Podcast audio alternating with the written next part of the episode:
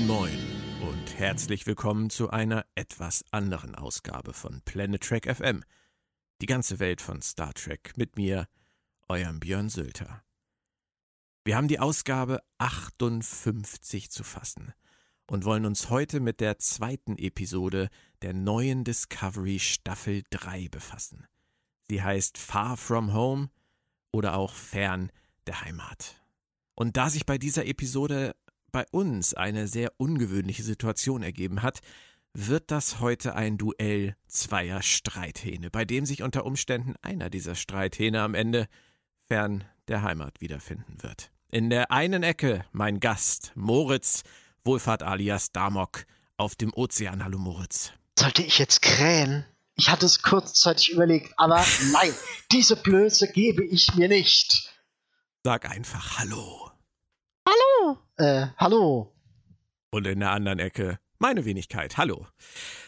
Ich möchte euch zum Start mal etwas vorlesen, damit ihr etwas eingestimmt seid und damit ihr das Ausmaß des Beefs, der hier heute stattfinden wird, erfassen könnt. Nach der Episode, also nach Ausstrahlung der Episode bei Netflix, schrieb mir mein geschätzter Copilot Moritz im Facebook Messenger, das war Warte, warte, Werbung, nein, das darfst du nicht. Das, äh, äh, Folgendes. das darf ich. ich kann es nicht behindern. Er schrieb, beste Episode seit langem, muss Saru heiraten. Und Das ich saß ich. vor dem Rechner und ja, heiraten, also dass, dass du ihn heiraten musst, ist völlig in Ordnung. Das kann ich auch verstehen. Den ersten Teil besprechen wir noch. Mm, Ich war nicht ganz so begeistert. Ähm, man muss wissen, Moritz, gerade was äh, Disco angeht, aber vielleicht auch was New Track angeht und auch vielleicht generell was, was alles äh, angeht, ist eigentlich so vom, vom äh, Naturell her eher die Super-Unke dieses Podcasts äh, und Haare in der Suppe zählt er genüsslich, ähm, während ich mich ja zumindest meist noch bemühe, auch mal das Positive zu sehen und irgendwie eine, eine etwas positive Grundstimmung für die Zukunft beizubehalten. Allerdings kann ich das dieses Mal nicht, denn mein Twitter-Post zur Episode klang so. Troy würde sagen, ich fühle Schmerz. Was mich angeht, hätte sie bei Far From Home leider mehr als recht. Die Staffel startet zwar unterhaltsam und visuell beeindruckend, gibt aber inhaltlich großflächig Anlass zur Sorge. Ich würde sagen, das klingt nach Kasala. Deswegen eröffne ich diesen Beef zwischen Moritz und Björn zur Episode 2 jetzt ganz offiziell und bitte dich, Moritz, um dein Eröffnungsplädoyer. Oh meine, was? Eröffnungsplädoyer. Eröffnungsplädoyer. Erstmal, euer Ehren, eure Q-Ehren. Müsst ihr euch mal entscheiden, bin ich jetzt ein Streithahn oder bin ich eine Unke? Ähm, Das werden wir heute entscheiden, in der Tat. oh, cool. Ich, ihr könnt mich auch äh, vermischen. Äh, Das ist fast die Halloween-Ausgabe, merke ich gerade an meiner. Ja, ich möchte einen Kürbis. Äh, ich möchte einen Kürbis äh, einseitig als Unke und die andere Seite als Hahn. Und Ich ähm, streichel eine schwarze Katze. Aber jetzt bitte. Es geht um Okay, die Folge. Moritz, es geht um die Sache. Du kommst schon wieder vom ja, Thema. ja, ja, ja, ey, pass auf. Mein Plädoyer. Diese Episode, wie ich es schon schrieb, ist die beste seit langem, weil wir hier endlich mal ein Ensemble bei der Arbeit sehen, bei dem keinerlei Fokus auf irgendeinem ähm, hinterrücksen Hauptcharakter besteht. Hier gibt es keine Michael Burnham, die anderen die Show stiehlt. Es gibt keine Michael Burnham. Aua! Red ruhig weiter. Red du ruhig Ähm, weiter. Ich weiß schon jetzt, auf was du hinaus willst, aber das hat durchaus in der Art und Weise, wie es durchgezogen wird und in welcher Verbindung es durchgezogen wird, hat das einen absoluten Sinn und vielleicht sogar eben auch eine bestimmte Wichtigkeit, um gewisse Dinge, die für die Staffel wichtig sind, zu etablieren. Von daher sehe ich hier kein äh, tatsächliches ähm, äh, Überfokussieren, sondern nur eine Darstellung einer Situation, die den Rest der Staffel für Konfliktpotenzial sorgt. Dankeschön, Herr Wohlfahrt. Ja, Kommen wir nun zu meinem Eröffnungsplädoyer. Ich versuche auch, mich kurz zu fassen.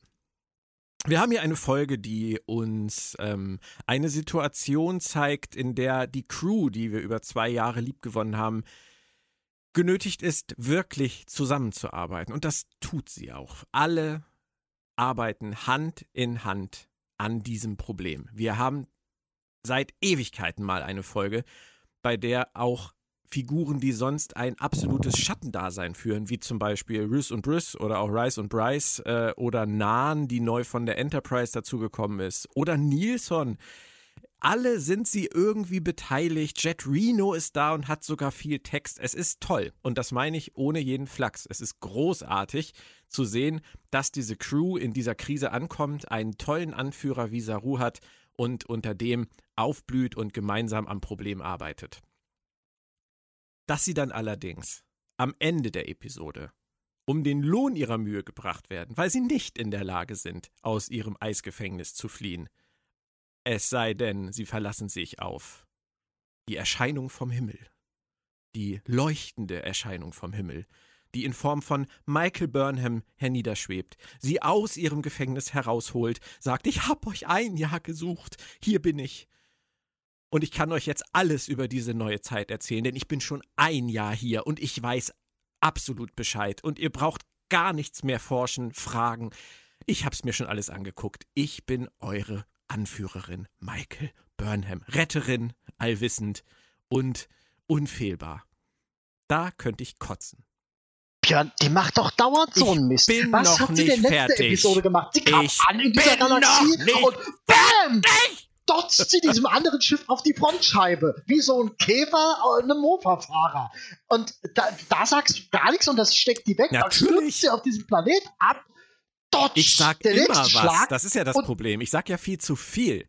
Mich stört's ja immer, das weißt du ganz genau, Moritz. Nein, aber ernsthaft. Das ist das Problem, was ich mit dieser Folge habe. Sie machen wahnsinnig vieles richtig, die Folge sieht toll aus, die Folge ist unterhaltsam. Es gibt auch noch ein paar andere Sachen, die mich gestört haben, aber das ist das, was mich am meisten stört. An dieser Stelle, dass sie etwas Gutes tun und es nicht durchziehen. Und da bin ich sehr gespannt, wenn du mir dann nachher erklärst, warum sie das trotzdem irgendwie sinnvoll durchgezogen haben, deiner Meinung nach. Aber beginnen wir mal mit dem Thema Saru. Du möchtest Saru heiraten. Das hat wahrscheinlich nicht nur was mit seinen Hufen zu tun. Ich vermute einfach mal, ähm, dir hat genauso gut gefallen, wie Saru ähm, kühlen Kopf behält und erstmal absolut die Kontrolle hat und alle einschwört auf, dieses, auf diese Krise, oder? Saru ist einfach der Captain der Discovery. Anders kann Da ich das ich nicht dir das ausdrücken. gleich er, schon er passt dahin Erklär's mir. wie angegossen, wie dahin gezüchtet, wie, wie, wie schon immer für diesen Job bereit. Für diesen Job äh, empfindest du Saru wirklich als Captain? Äh, ja. Spannend. Wieso? Äh, Wieso? Wieso nicht? Also ich empfinde Saru als absolut tollen Anführer, als absolut tolle Vertrauensperson für diese Crew, als ähm, als als ähm, wie soll man sagen, als Beschützer sogar für diese Crew. Aber wie er sich benimmt, vor allem wie er sich später in der Folge auch benimmt, in dieser ganzen Saloon-Szene, wo er ja wieder sehr, sehr zurückgenommen agiert, ist er für mich einfach kein Captain. Er ist für mich ein, ein perfekter erster Offizier für einen krassen Captain wie Kirk oder Mariner oder Cisco. An, an deren Seite kann er glänzen, meiner Meinung nach. Aber einen Captain sehe ich in Saru in dieser Folge auch nicht. Wieso nicht? Was fehlt? Habe ich dir gerade gesagt. Er ist niemand, der die Initiative wirklich ergreift, wenn sie ergriffen werden muss, wie zum Beispiel eine Giorgio, wie zum Beispiel eine Burnham, wie zum Beispiel eine Mariner.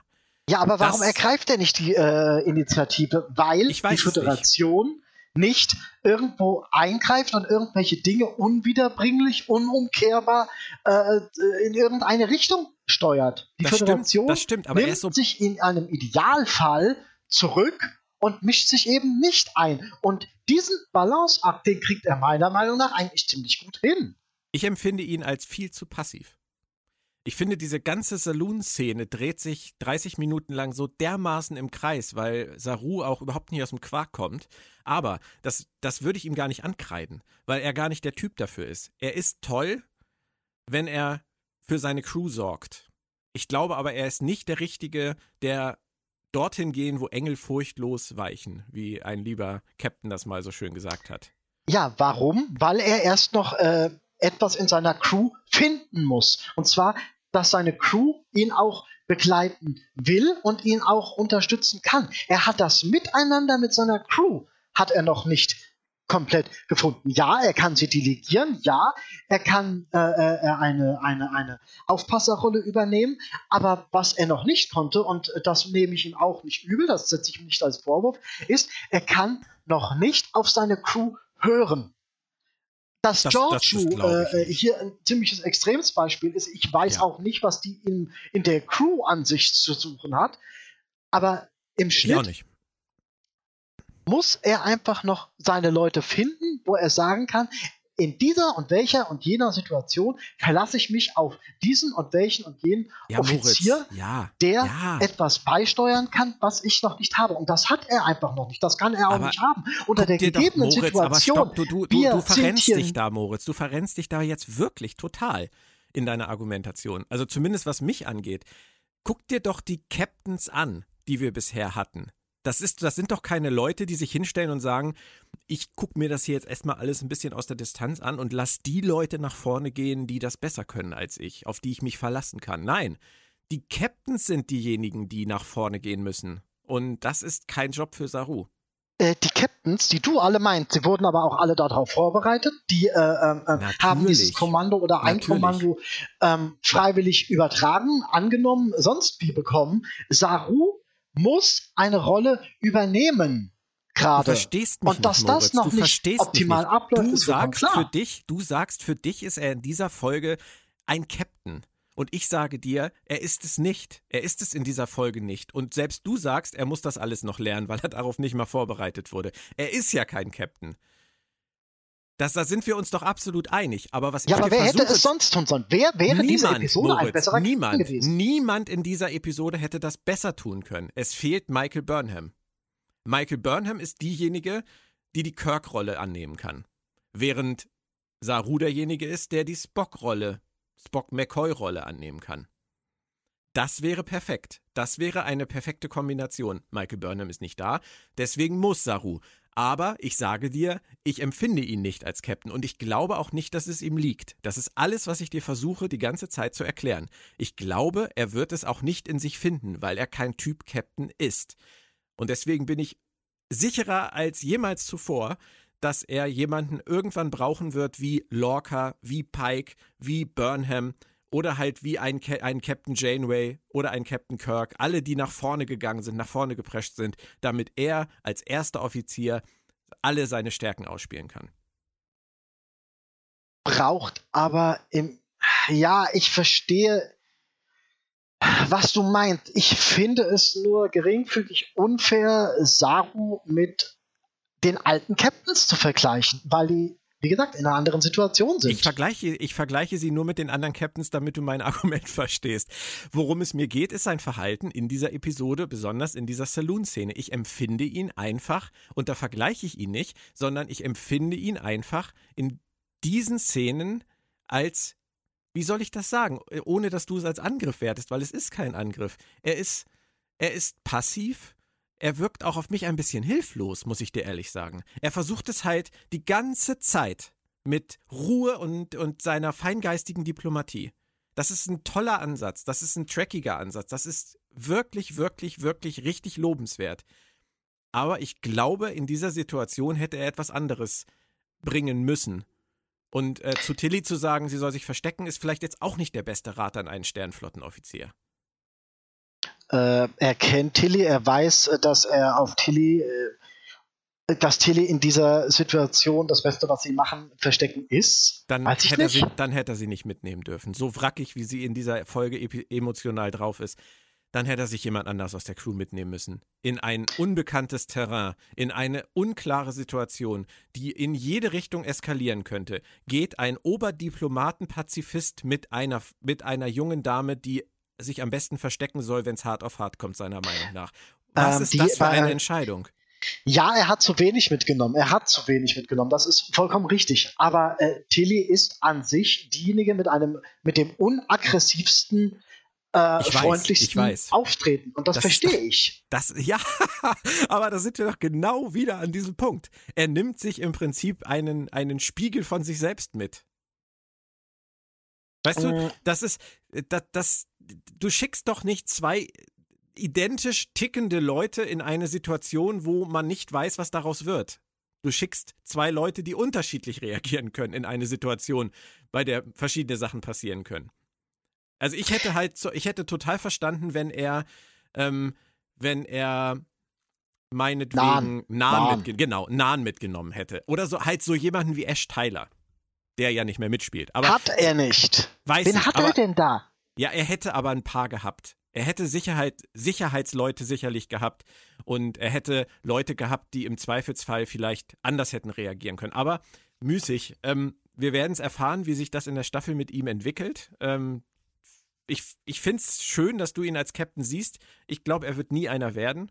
Also zumindest nicht äh, langfristig. Er ist, er ist. was sagst du? Wenn es nach dir geht, wird er keiner. Richtig, er ist der Acting Captain und ähm, irgendwann, irgendwann in dieser oder in der nächsten Staffel wird er ins zweite Glied zurückgehen müssen. Da bin ich mir ziemlich sicher und das ist für ihn, glaube ich, auch wirklich die beste Rolle. Ich, wenn ich ihn mir angucke, sehe ich nicht Captain Saru von der USS Discovery.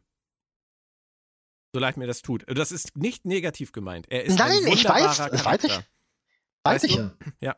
Nur das ist, wenn ich mir, wenn ich mir, da vergleiche ich jetzt dann auch nochmal wieder, ähm, wenn ich mir halt ähm, Spock zum Beispiel angucke. Spock ist für mich auch kein Captain. Auch wenn er befördert wurde im Laufe der Zeit und sogar Admiral geworden ist. Das spielt ja aber alles überhaupt keine Rolle. Weil ich sehe in ihm nicht den Typus Captain, den du auf einem Raumschiff brauchst. Weder in Spock sehe ich den, vielleicht sehe ich ihn ein wenig in Chakotay. In Tipol oh. würde ich es, glaube ich, ja, ich könnte mir, also nicht der Chakotay, den sie sieben Jahre geschrieben haben, aber grundsätzlich der Chakotay, den sie mal irgendwann angesetzt haben, ähm, den halte ich eigentlich für, für bissig genug, um das durchzuziehen. Ich weiß nicht, ob ein Chakotay das überhaupt gewollt hätte. Gut, das ist ja auch wieder ein ganz anderes Thema. Das ist aber zum, zum Beispiel auch etwas, wenn du Saru fragen würdest, würde er, glaube ich, auch sagen, das muss nicht unbedingt sein mit dem Captain. Kann schon sein. Das wäre, ja. Sag ihn doch mal. Wenn sie das, das, das müssten sie aber dann wirklich so ansprechen. Ja.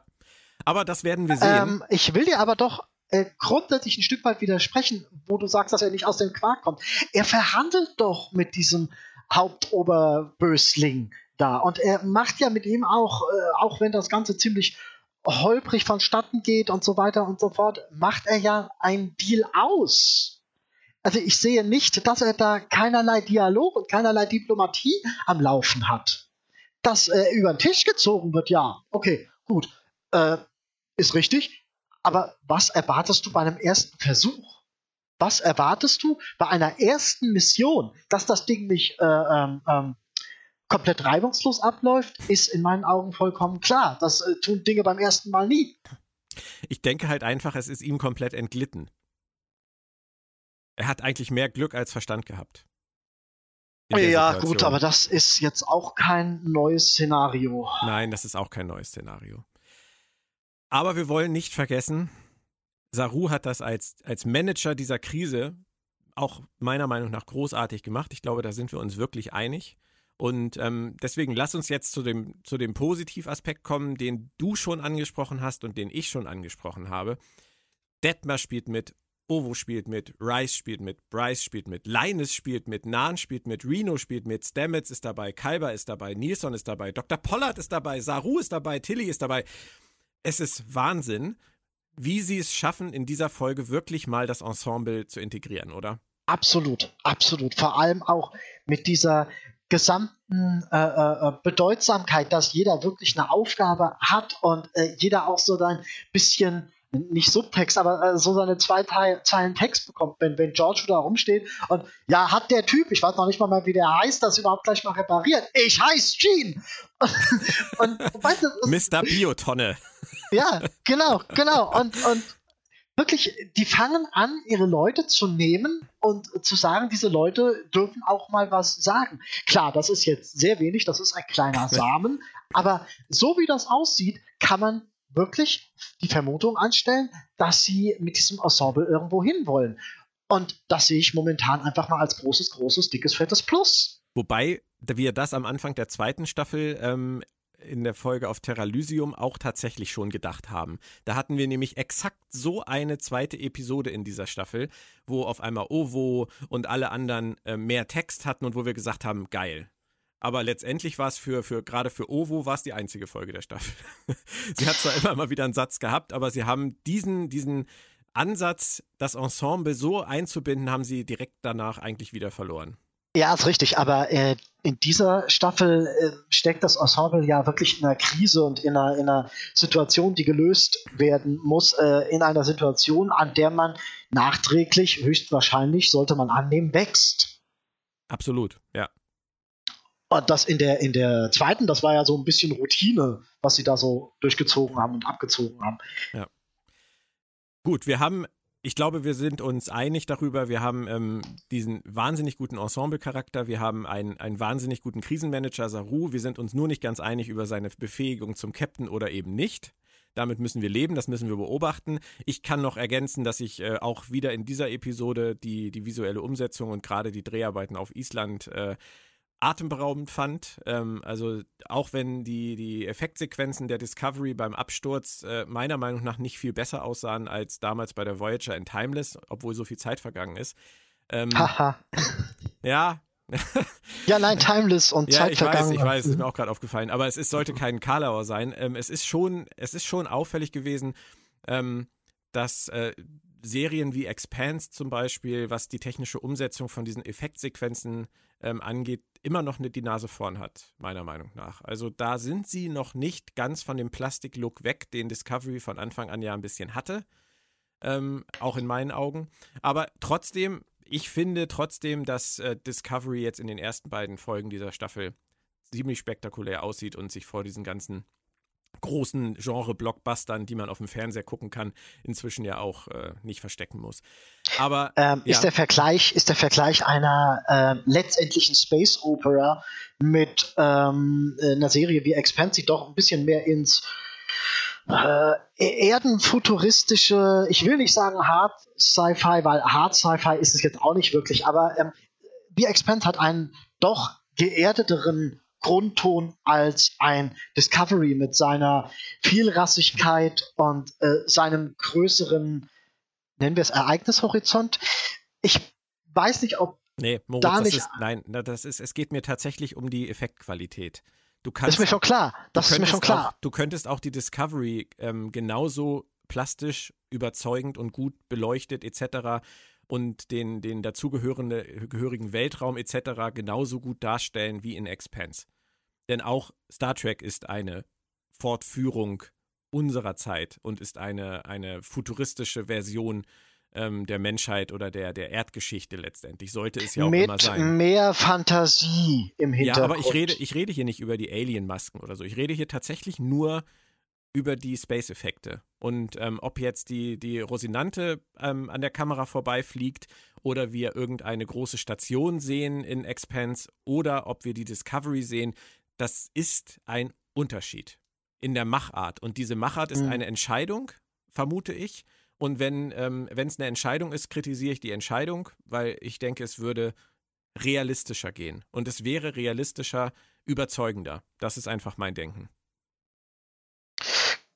Glaube ich nicht, weil ich in Star Trek generell doch die Fiktion mehr im Vordergrund sehe. Und das ist bei Expanse finde ich doch noch anders. Und warum ist das bei den anderen Star Trek-Serien dann nicht so gewesen wie bei Discovery?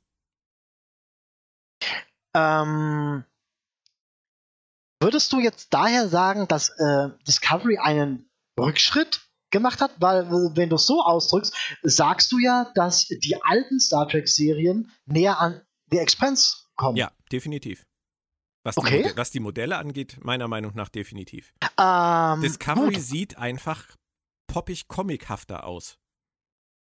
Okay. Und dadurch, und dadurch wirkt es manchmal etwas zweidimensional. In meinen Augen. Okay.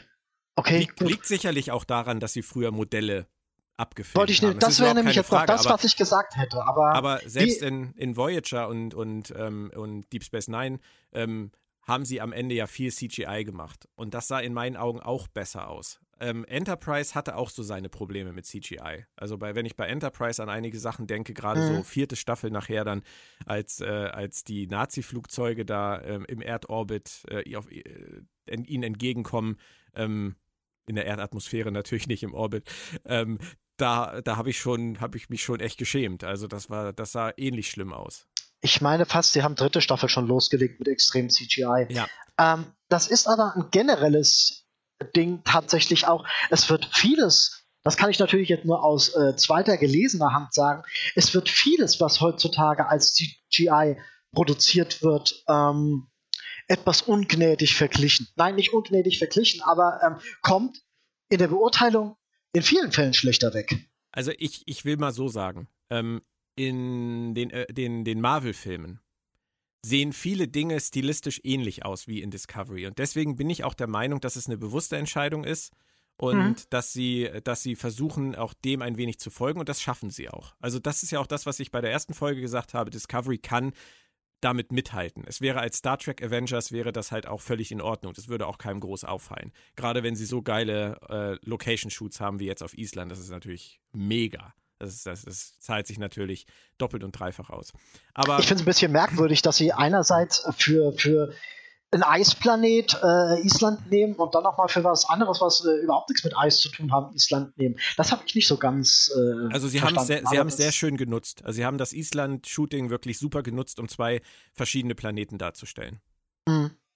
Hast du mal nach, Hast du mal nachgelesen, ob die äh, noch weiter auf Island geblieben sind oder ob sie noch mal woanders hingeflogen sind nee, nee, äh, für Drehorte? Weiß man gar nichts? Soweit ich ah, weiß, okay. haben sie das nicht. Das war schon das Highlight. Okay. Lass uns einmal ganz kurz noch zu zwei Figuren kommen, die ähm, für mich ein echtes Problem darstellen in dieser Folge. Ich würde da sehr gerne deine Meinung hören. Du weißt ja, dass ich von Beginn an ein riesen, riesen, riesengroßer Tilly-Fan bin und ein riesen, riesen, riesengroßer Mary Wiseman-Fan. Ja, das äh, hat, glaube ich, jeder mitgekriegt. Ja. Ähm, ich habe aber auch in der zweiten Staffel schon gelegentlich gehadert, dass sie ähm, sie immer wieder in diese Ecke schreiben und ihr die meiner Meinung nach nötige Entwicklung nicht zugestehen, weil ich finde, dass sie eigentlich viel zu wunderbar ist, viel zu brillant ist, viel zu witzig charmant ist, viel zu toll ist, um über Jahre sich selber gefangen zu halten in diesem Käfig des totalen Wracktums, wie ich das in dieser Folge empfunden habe. Von der ersten Sekunde an war Tilly für mich in dieser Folge sowas von neben der Spur, dass ich also äh, fast gedacht hätte, die steht unter irgendwelchen Drogen. Wie Michael in der ersten, also dass das ja. ja. Aber klar. weißt du, sie, sie ist nur am rumplappern, wie Data in seinen schlimmsten Zeiten. Sie ist nur am rumnerven. Sie verhaspelt sich bei jeder Gelegenheit. Sie sie merkt nicht, wann sie aufhören sollte zu reden. Sie ist den Tränen nahe in jeder, in jeder Sequenz. Und ich weiß einfach nicht, warum die Autoren der Meinung sind, dass sie Tilly so extrem schreiben müssen. Immer noch. Ähm, da bin ich so ein Stück weit wieder bei der, bei der Saru-Sache. Die müssen ihre Charaktere ein Stück weit jetzt neu anlegen und neu transportieren in dieser neuen Situation. Ist das nicht einfach nur in diesem Falle ein Stück weit Einstieg und nach Umgewöhnung. Zwei, nach zwei Jahren?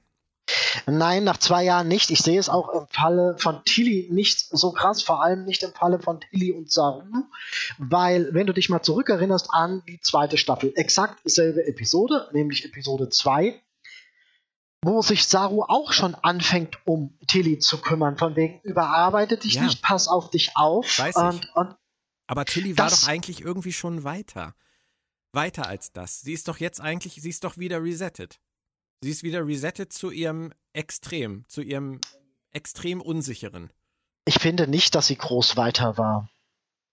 Also dazu habe ich auch viel zu wenig Tatsächliches von ihr selbst gesehen. Äh, meiner Meinung nach wird sie komplett überstrahlt, wenn sie mit Michael zusammen ist oder wenn sie mit sonst irgendwem zusammen ist. Du siehst ganz selten Tilly als Tilly.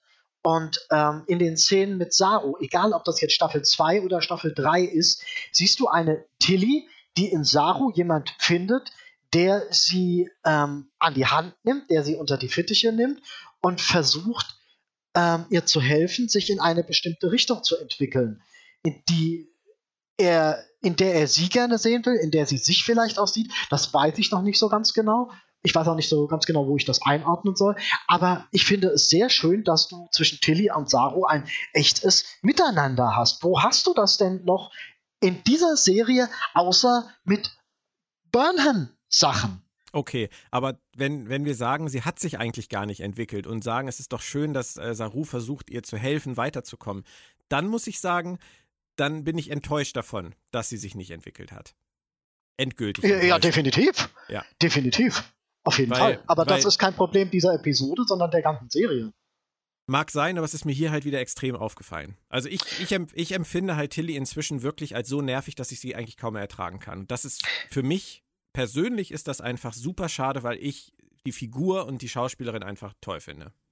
Äh, denk doch mal zurück beispielsweise an gegen Ende der zweiten Staffel, wie Michaels Mutter da war oder oder äh, auch noch eine Folge später, wo sie eigentlich überhaupt keine, wo Tilly überhaupt keine Bedeutung, überhaupt keine Funktion hat. Die saß nur mal da und hat irgendwas rausgestottert mal von wegen meinem äh, Lieblings-Newton-Gesetz, aha, bla bla bla, finde ich toll, weil Wissenschaft toll ist und so. Da war sie viel, viel, viel unsinniger und da mussten sie sie einfach irgendwie reinquetschen. Jetzt hat sie, versuchen sie wenigstens ihr eine Aufgabe zu geben. Wie sie diese Aufgabe letztendlich löst und ob sie dafür geeignet ist, ja, gut, darüber kann man sich streiten. Aber sie hat im Zuge der Episode wenigstens eine tatsächliche Aufgabe und Bedeutung. Ja. Okay, ähm, lassen wir es so stehen, beobachten wir es. Vielleicht ist es ja auch so, wie einige im Internet schon geschrieben haben, dass dieser Zweiteiler eine Art Reset auch ist, auch für neu, neue potenzielle Zuschauer, die jetzt einfach nochmal lernen sollen, ähm, wie die Figuren grundsätzlich ticken. Und ab da kann man jetzt wieder ein bisschen gemäßigter weitermachen. Das hast du, glaube ich, auch zu mir gesagt, Moritz. Das werden wir einfach beobachten, ob das so ist. Es würde mich freuen. Ähm, würde auch natürlich Sinn ergeben, weil ja auch ein, ein, eine Figurenkonstellation wie Kalber und Stamets, finde ich, in dieser Folge aus dem Nichts auf einmal wieder resettet war auf, auf beste Laune. Ähm, Richtig. Für das, was da zuletzt passiert ist, hätte ich jetzt nie erwartet, dass die am Anfang dieser Staffel so umeinander herumscharwenzeln. Ähm, meine Frau sagte so schön, äh, der, da fliegen die äh, rosaroten Einhörner in Kolonne um die beiden rum, aber das ist halt eine Sache, da haben sie offensichtlich gesagt, wir müssen die jetzt alle einmal kurz wieder präsentieren. Wir müssen zeigen, dass das ein verliebtes Pärchen ist, ein verliebtes schwules Pärchen, damit das auch jeder versteht. Wir müssen zeigen, dass Tilly ein Nervenwrack ist und wir müssen zeigen, dass äh, Saru ein ruhiger, kühler Kopf ist und ähm, wir müssen zeigen, dass Jet Reno ähm, um keinen One-Liner verlegen ist und wir müssen zeigen, dass Giorgio die absolute harte ähm, Draufgängerin ist, die keine keine Gesetze und keine Vorgaben von irgendwem akzeptiert. Und dann hätten sie ja eigentlich das gemacht, was die Leute vermuten, einfach einmal präsentieren, so sieht's aus und ab jetzt geht's dann weiter. Ist möglich, oder? Äh, ich äh, empfinde das sogar als sehr wahrscheinlich. Also jetzt, wo du das mal so alles in Kollektion aufzählst, ja, definitiv. Und ich finde den Bruch bei ähm, Stamets und Kalber finde ich viel, viel, viel, viel, viel extremer. Ja. Wenn du dir überlegst, von wegen, ich wechsle das Schiff und ich äh, kann nicht mehr mit dir zusammen sein und äh, wir finden uns irgendwie wieder zurück und dann die große tränenreiche oder, oder pseudo-tränenreich, weil es so pathetisch war, äh, Auflösung am Staffelfinale viel extremer. Ja, stimmt. Also alles, was von Tilly kommt. Lass mich noch eine Sache sagen, Moritz, äh, zu Mary Wiseman, weil äh, mich das in den letzten Tagen wirklich sehr, sehr beschäftigt hat und sehr negativ äh, angefasst hat. Ähm, wir wissen, wir wissen beide, dass äh, Tilly eine etwas andere Figur in Star Trek ist, als wir das bisher in den Serien zuvor präsentiert bekommen haben. Sie haben eine Schauspielerin genommen, die nicht super dürr ist, äh, die keine Modelmaße hat wie eine Jolene Blaylock oder wie eine Jerry Ryan damals, sondern sie haben eine ganz normale junge Frau genommen für diese Rolle und äh, die auch dazu steht, wie sie ist, was ich immer wirklich toll fand und bis heute toll finde und was ja auch äh, von den toleranten Trekkies äh, sicherlich gewürdigt wurde in den letzten Jahren. Nun äh, war Mary Riceman äh, während äh, der Pause zwischen der zweiten und dritten Staffel ja schwanger, hat ihr erstes Kind gekriegt und sieht für viele Zuschauer jetzt in der dritten Staffel ich zitiere das jetzt einfach mal, noch dicker aus als vorher schon.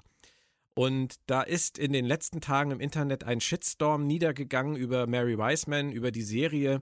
Und ähm, da frage ich mich wirklich, wirklich, wenn ich sowas lese, in was für einem Fandom wir eigentlich leben, wenn die Leute der Meinung sind, dass man das auf diese Art und Weise oder überhaupt diskutieren sollte. Ich finde, Mary Wiseman sieht genauso wunderbar aus wie immer und mir wäre das wahrscheinlich auch gar nicht aufgefallen, aber die Art und Weise, wie einige Fans der Serie oder Fans von Star Trek mit ihr umgehen, weil sie vielleicht zwischen der zweiten und der dritten Staffel, vielleicht auch nur aufgrund ihrer Schwangerschaft, ein paar Kilo zugenommen hat, das finde ich erbärmlich, das finde ich niveaulos und das finde ich absolut traurig. Und das möchte ich an dieser Stelle einmal gesagt haben. Mary Wiseman, einfach bleiben, wie du bist.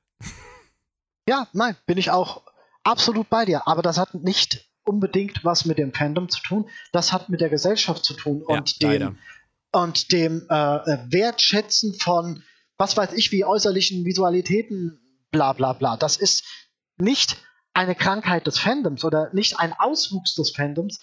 Menschen sind heutzutage mehr als noch vor 20 Jahren, mehr als noch vor 10 Jahren, sind so. Das ist traurig, das ist bescheuert, das ist Mist. Ich sehe das im Schnitt jeden zweiten Tag in mhm. meinem Umfeld, aber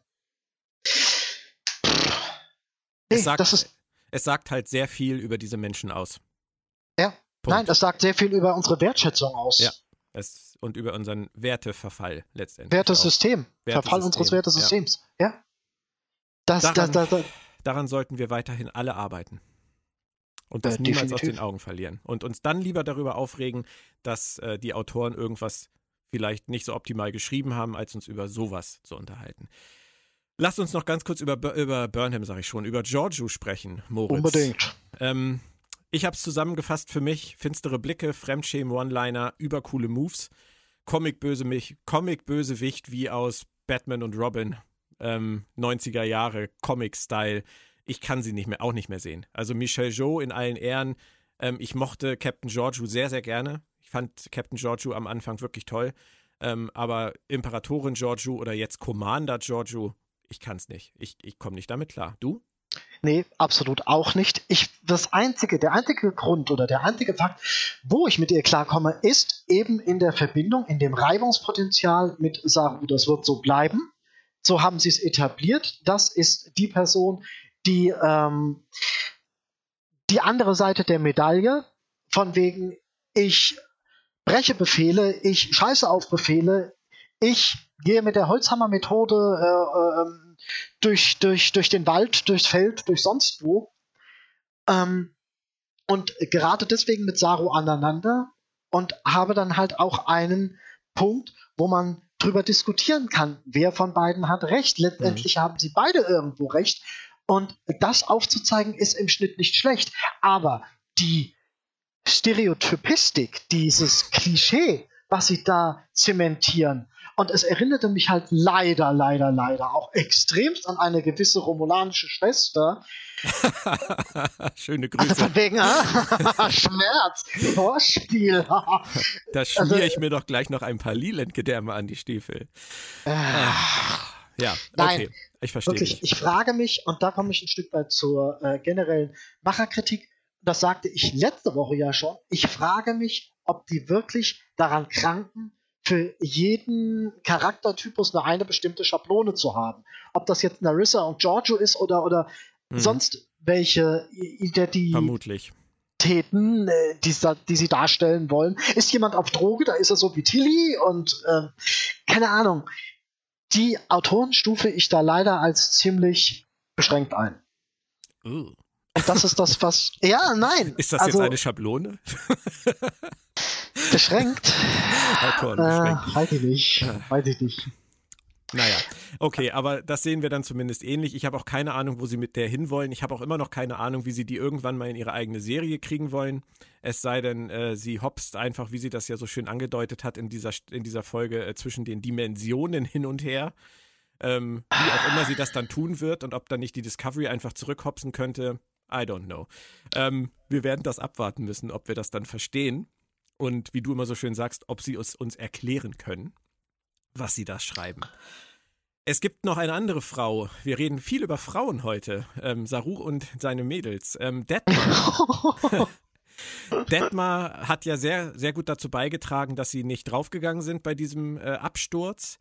Ähm, benimmt sich dann den Rest der Folge aber äußerst merkwürdig. Ähm, äh, auch auf der visuellen Ebene, Moritz, kann ich dir noch dazu sagen, falls du es nicht nachgelesen hast, immer wenn sie im Bild ist, siehst du sofort, dass sie irgendwas hat. Also irgendwas stimmt halt überhaupt nicht mit ihr. Und auch wenn ähm, Sarusi alleine in die Krankenstation gehen lässt, äh, auch wenn Dr. Pollard sagt, alles ist gut, geh mal wieder arbeiten, man spürt an Detmers Gesicht in jeder Sequenz, ist was faul. Und jetzt sagst du mir mal bitte, was ist da faul?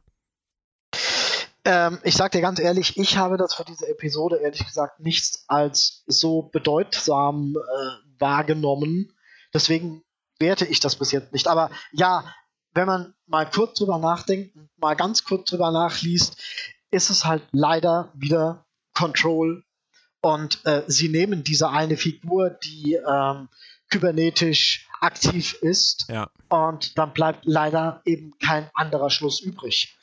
Und das ist auf der einen Seite schade, weil das ganze Gewese, was sie in Staffel 2 gemacht haben, von wegen Flucht in die Zukunft und Control muss aufgehalten werden und Control ist aufgehalten, aber wir reisen trotzdem in die Zukunft. Und äh, irgendwie nehmen wir uns unser kleines Stück Control dann am Ende doch mit.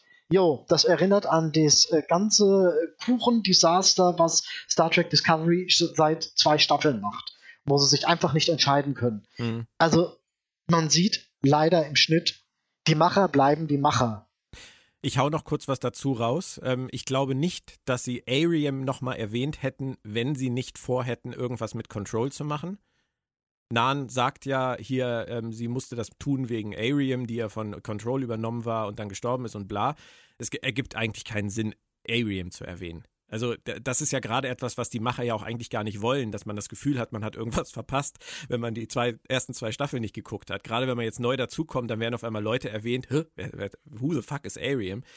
Ähm, das, ja, und das, das siehst Leland, und das siehst Genau. Und das hieß Leland im Prolog. Leland also, und ähm, Control ähm, werden extra in der, in der Rückblende noch erwähnt und man sieht die Naniten. Ähm, also das äh, spricht für mich leider auch alles dafür. Und äh, als ich äh, mich dann noch etwas damit beschäftigt habe, da habe ich mir dann noch den Trailer angeguckt für Episode 3. The People of Ja, habe ich mir auch beschreiben lassen. Genau, und da ist ein, was auch immer, Alien mit einem Helm oder so oder einem riesengroßen Kopf zu sehen. Und in den Pupillen dieses Aliens sind exakt die drei roten Lichter zu sehen, die Ariam auch in ihren Pupillen hatte, als sie von Control übernommen war. Mm. Mm. Kann natürlich Zufall sein. Nee, nee, nee, nicht so extrem. Ich befürchte nicht, nicht mit nicht. diesem Detail. Ich Wahrscheinlich glaube, ist das Control. Das ist wahrscheinlich äh, jetzt Control ist jetzt wahrscheinlich ähm, eine Person. Oder es ist die Control-Armee. Es ist die Control-Armee. Ja. Ja. Es ist eine Control-Rasse. Und, Und am ähm, Ende stellt sich heraus, dass das doch die aus Picard sind.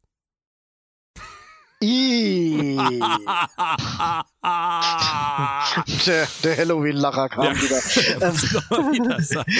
Was ich noch, äh, ähm, wo wir den Trailer schon ansprechen, da sind wir auch wieder so ein Stück weit bei ähm, Identitätsunsicherheit und Identitätsklau. Hast du mal gesehen bei dieser äh, Raumschlachterei? Da ist wieder ein großes Schiff und fünf kleine Jäger.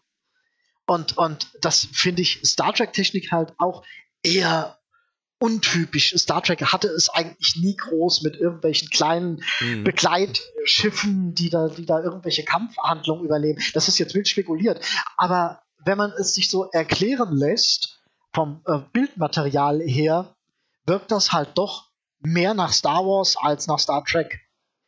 Kann ja. ich mich jetzt aber irren. Es klingt nö, so, wenn man es erklärt nö, nö. bekommt. Das sagen ja viele. Also hm. viele sagen, es ist inzwischen Star Wars Discovery, andere sagen, es ist inzwischen Star Trek, Mar Star Trek Marvel. Vielleicht ist es auch einfach nur ein trackiges Star Wars Marvel.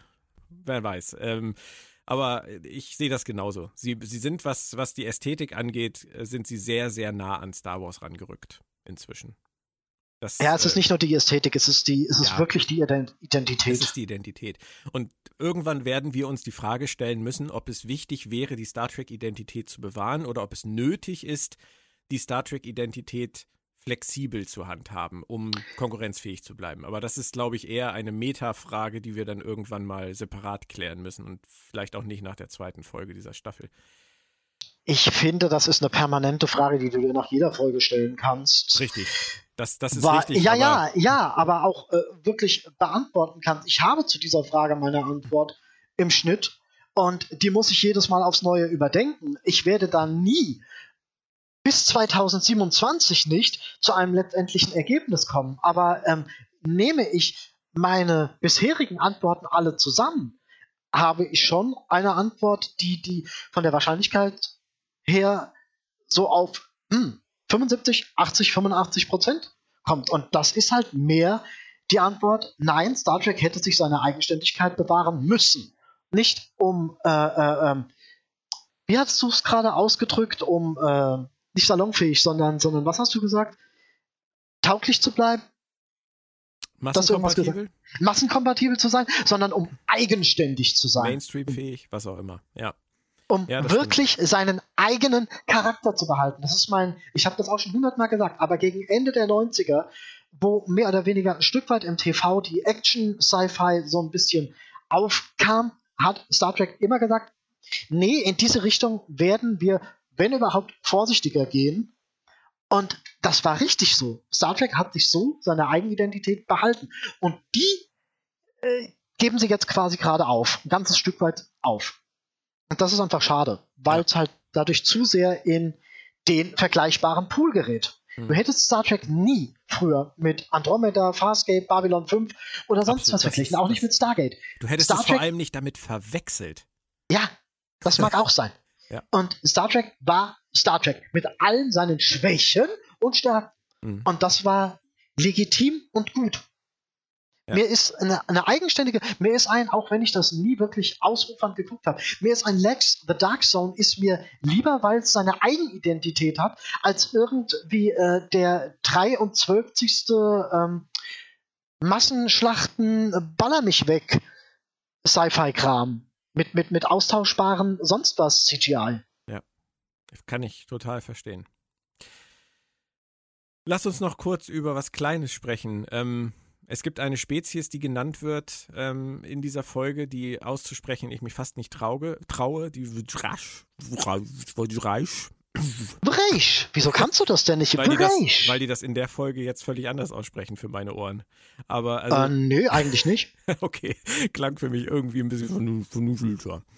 Aber ähm, die kennen wir ja schon aus Calypso, aus dem Short Track. Richtig. Ähm, da waren sie die Antagonisten der Hauptfigur des Short Tracks namens Craft. Hier steht der Name nun für Föderation, offensichtlich. Und das finde ich, wenn das, wenn das wirklich so ist, dann ist bei den Machern doch noch nicht alles verloren, weil ich das einen unglaublich tollen Kniff finde, dass wir einen Shorttrack gesehen haben aus einer Fraktion, die letztendlich vielleicht in Discovery Staffel 3 oder 4 sich irgendwie als, als eine der antagonistischen Fraktionen rausstellen wird. Und wir mochten ja alle Craft. Ja. Und das finde ich toll. Wenn, und, und deswegen mag ich ja auch die Episode, weil sie durchaus auf ähm, essentielle Dinge in Star Trek Bezug nehmen können. Sei es jetzt die oberste Direktive, sei es jetzt äh, für was die Föderation steht, sei es jetzt wie die Föderation agiert. Ähm, sie können es im Schnitt. Ja. Und, und dafür ist das mit Kraft und den Breach nochmal ein wunderbarer Indikator. Mhm. Und sowas müssen sie ja ausbauen. Ja, sind wir mal gespannt, was sie damit machen. Also sie könnten natürlich irgendwann anfangen, ähm, auf der Discovery ein paar Updates zu installieren, die dann auch in Richtung dieser KI gehen, die wir in Calypso gesehen haben. Sie könnten äh, uns erklären, wie der Brand letztendlich äh, abgelaufen ist, welche Fraktionen sich da gebildet haben. Sie könnten dann letztendlich sogar irgendwann Craft ins Spiel bringen, ähm, wobei Craft äh, und Book ähm, relativ ähnlich geschrieben sind, finde ich. Also das ist, dann wird dann auch interessant sein, wie sie das auseinanderklamüsern mit zwei neuen, relativ ähnlichen Hauptfiguren, die sie vielleicht zum Cast dazu nehmen. Also zumindest in meinem Empfinden hatten die einen ähnlichen Humor und eine ähnliche Art, die beiden. Aber gut, wir werden das erleben. Ähm, lass uns noch. Bitte?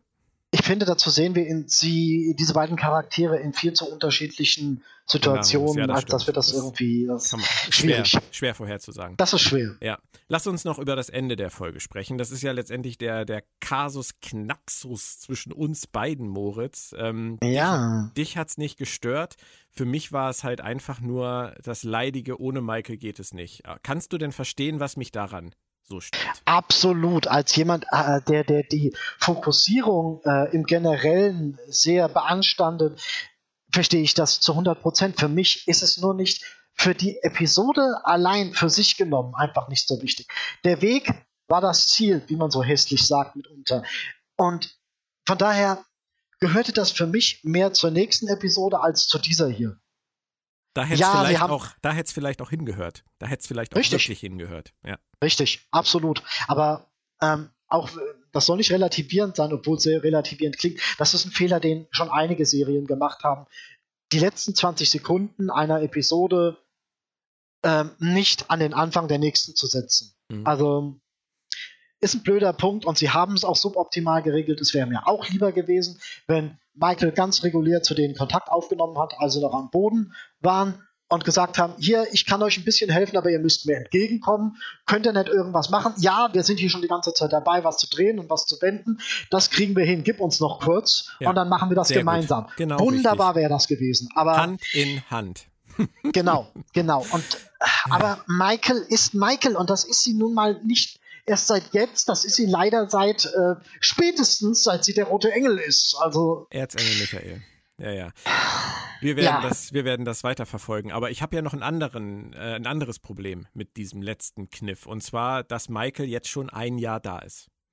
Michael wird ab der nächsten Folge diejenige sein, die den Wissensvorsprung nicht nur vor ihren Crew-Kameraden hat, sondern auch den Wissensvorsprung vor den Zuschauern hat.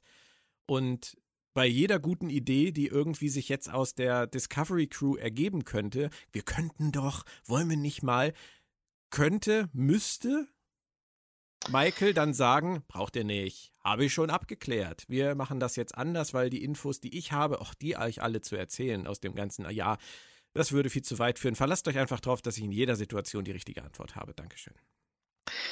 Das Traurige ist, dass ähm, in jeder Buchreihe, in jeder Buchserie, sogar in jeder Heftserie, würde ich sagen, die schreiben Michael an den Rand als äh, neuer Admiral, die da in dem Hauptquartier mit dem Sahil zusammensitzen wird und die Discovery kontrolliert äh, und wohin schickt. Und wir sehen in der Staffel eigentlich mehr die Discovery als Michael Burnham.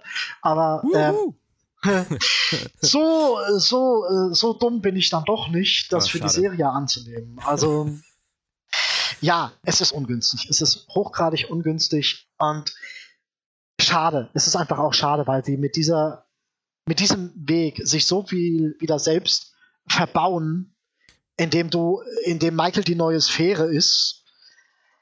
Sie hätten oh. diese Welt halt einfach selber erforschen können und erforschen ja, nicht, nicht ja. können, Moritz. Die müssen, schicken ja, müssen. Die schicken diese weiß. Crew tausend Jahre fast in die Zukunft, in eine Zeit, die noch niemals von Star Trek in irgendeiner Form bespielt wurde. Das ist doch gerade, das ist doch, das ist doch wie damals mit der Voyager. Ja. Das ist doch die Pflicht, das ist doch auch die Geschichte von Star Trek. Du fliegst da draußen in den unbekannten Raum, in das unbekannte Territorium, Richtig. um es zu erforschen, um neue Dinge zu entdecken, die noch keiner vor dir gesehen hat und wo du richtig mit diesem Awe and Wonder davor stehen kannst und sagen kannst, meine Güte, ist das geil, ist das spannend. Aber das, das, wenn sie es wenn jetzt konsequent angehen, Michael wird nicht ein Jahr in einem in einer Zelle verbracht haben. Nein. Sondern Michael Nein. wird Dinge wissen. Richtig. Eine, was kannst du in einem die Jahr wird sogar alles, alles wissen. Die wird alles ja, wissen. Eben, die kann überall gewesen sein und alles rausgefunden haben. Richtig, aber Björn, das hat für diese Episode an sich, an das, was diese Episode sein will, hat das für meinen Geschmack keine Auswirkung. Was die Episode ist an sich, ist sie wegen dem, was da passiert und nicht wegen dem, was jetzt ab dieser Episode passiert. Nicht okay. was mit drei, vier, fünf und so weiter und so fort. Und deswegen kann ich ihr das. Es ist eine Vorwegnahme, eine sehr ungünstige Vorwegnahme. Ja, die zieht die Episode natürlich ein Stück weit runter, aber hat auf das, was in dieser Episode passiert, eigentlich keinen Einfluss, weil das danach kommt. Gut, dann einigen wir uns jetzt darauf, es ist eine okay Episode mit sehr, sehr schönen Momenten zwischen der Crew, mit einem sehr, sehr schönen familiären, ähm, kollegialen Zusammenarbeitsthema innerhalb der Crew, die auch noch gut aussieht und durch die komplette Spieldauer unterhält, aber mit einem ungünstigen Ende versehen und je nach Geschmack vielleicht auch mit einer etwas ungünstigen Überzeichnung einiger Figuren und Figurenkonstellationen. Kann man das so zusammenfassen? Kann man. Ich würde zwar okay noch durch irgendwas ersetzen, was, was ein bisschen schwerwiegender wäre. Netter klingt. Netter klingt, weil wir hier im Grunde Björn, wir haben hier eine Situation wie in ganz vielen anderen Track-Serien auch und in der genauso verfahren wurde in unseren geliebten alten Track-Serien damals auch. Und das haben sie gut modernisiert, das haben sie gut transportiert, das haben sie gut eingegliedert. Das kann man durchaus auch mal mitwürdigen. Tue ich, aber äh, zu einer höheren, zu einem höheren Lob fehlt es mir dann an wirklich guten Dialogen und wirklich guten Storywendungen. Also dafür ist mir zu wenig Fleisch an der Handlung und zu wenig in den Dialogen, was mich wirklich was mich wirklich packt. Es ist mir ja, zu viel Blabla um zu wenig und deswegen damit, sage ich nur okay. Damit greifst du aber im Prinzip ein, ein ganz logisches Element von Pilotepisoden auf. Das haben Moritz, viele wir in, Ja, aber wir sind doch in der dritten Staffel. Und selbst Deep Space Nine hat es in der vierten Staffel mit einem wirklichen zweiten Piloten geschafft, unfassbar gute Dialoge und, und spannende, äh, spannende Entwicklungen hineinzulegen. Ist das ja nicht so, richtig. dass das nicht möglich wäre. Ja, aber Enterprise hat damit auch suboptimal ja, funktioniert. Mit ich, wenn wir an, also genau denken wir mal an die, an die erste Folge der dritten Staffel, nachdem sie in die Ausdehnung geflogen sind, The Cindy. Die, die Essenz dieser Folge war, wir sind seit Monaten hier und es ist nichts passiert. Das war schon mal die erste ja, geile ja. Aussage. Und dann ist das, ist die erste Mission so eine typische Übertölpelungs, äh, Geiselnahme, wir müssen fliehen, warten durch Matsch. Richtig, richtig. Ja. Ja, ja du hast absolut recht. Also es ist, es ist weder so, dass es noch nie möglich gewesen wäre, es besser zu machen, es ist aber auch nicht so, dass es noch nie genauso schlecht gelaufen ist. ich weiß das, Moritz. Aber ich, ich wünsche mir trotzdem immer etwas mehr. Ja, ist verständlich. Ich sehe nur hier einfach Dinge, die die Macher auch richtig getan haben. Und da muss man einfach auch mal ansetzen können, finde ich. Moritz, ich finde, wir haben uns jetzt eine Stunde wirklich aneinander abgearbeitet. Wie siehst du das? Im Schnitt schon. Möchtest du das Ganze noch mit einer Sternewertung deinerseits schließen? Für dich jetzt oder für die Folge? Ja, für mich. Äh, nein, nein, nein, ich meinte für die Folge. Äh, du hast mir deutlich besser gefallen als die Folge. Also Na, ich, fand, oh, dich, oh. fand dich unterhaltsamer als die Folge. Ich habe auch ein sehr vorteilhaftes Dekolleté. Ja, ja. Äh, ähm, ja, ja. Aber ich bin mir trotzdem nicht ganz sicher, Moritz. Wir haben jetzt so viel gestritten die letzte Stunde. Wir haben uns jetzt wirklich hier virtuell die Köpfe eingehauen. Und ähm, ich glaube wirklich, dass wir beide mal eine Pause voneinander brauchen. Dürfen wir uns dann mit anderen treffen? Naja, äh, Social Distancing und so, ne? Du musst schon ein bisschen vorsichtig sein. Also pass auf dich auf, mein Lieber. Aber ich glaube wirklich, äh, ich glaube wirklich, wir beide, wir, ich glaube, ich glaube, wir müssen mal, ich weiß nicht, vielleicht mal eine Woche Pause machen voneinander oder so. Wir mal eine Woche Pause voneinander. Kommst du damit klar? Kommst du damit klar oder fängst du jetzt wieder an zu heulen? ist mir jetzt scheißegal. Ich sag euch was, ist mir scheißegal. Lasst den Wohlfahrt heulen. Nächste Woche ist der nicht in meinem Cast. So geht's nicht. Das war's für heute. Ich sag dir auch nicht Tschüss jetzt, Moritz. Hat auch keinen Spaß gemacht. Aber Planet Track FM bleibt eine Produktion vom Verlag in Farbe und Bunt und wird unterstützt von. Ich habe jetzt auch keine Lust mehr, das alles zu erzählen. Ich habe mich viel zu sehr aufgeregt. Wir freuen uns über Feedback. Macht euch schöne Halloween. Auch ohne Rat oder Gieb und auch ohne Partys. Bleibt einfach zu Hause und feiert alleine. Bis dann. Bis bald. Bleibt gesund. Tschö. Und du hältst den Mund.